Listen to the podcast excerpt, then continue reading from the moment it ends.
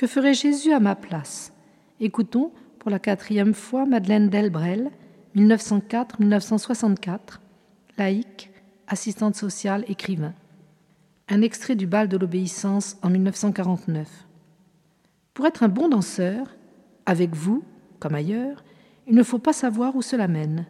Il faut suivre, être allègre, être léger, et surtout ne pas être raide. Il ne faut pas vous demander d'explications sur les pas qu'il vous plaît de faire. Il faut être comme un prolongement agile et vivant de vous, et recevoir par vous la transmission du rythme de l'orchestre. Il ne faut pas vouloir à tout prix avancer, mais accepter de tourner, d'aller de côté. Il faut savoir s'arrêter et glisser au lieu de marcher. Et cela ne serait que des pas imbéciles si la musique n'en faisait l'harmonie.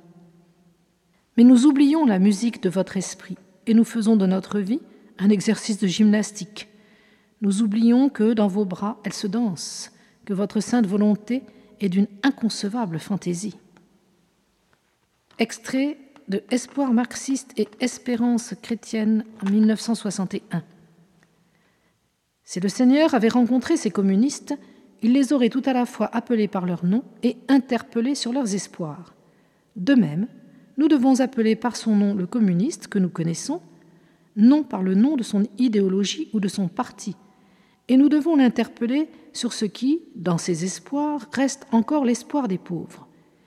Il faut que son cœur ne nous soit pas étranger, que nous ne soyons pas blasés sur le mal du monde.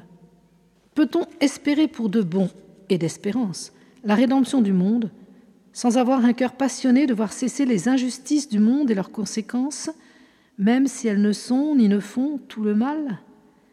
Peut-on espérer sincèrement la rédemption, l'espérer avec espérance, et ne pas espérer que cessent les conséquences de ces péchés qu'on appelle les égoïsmes, les injustices, les répressions?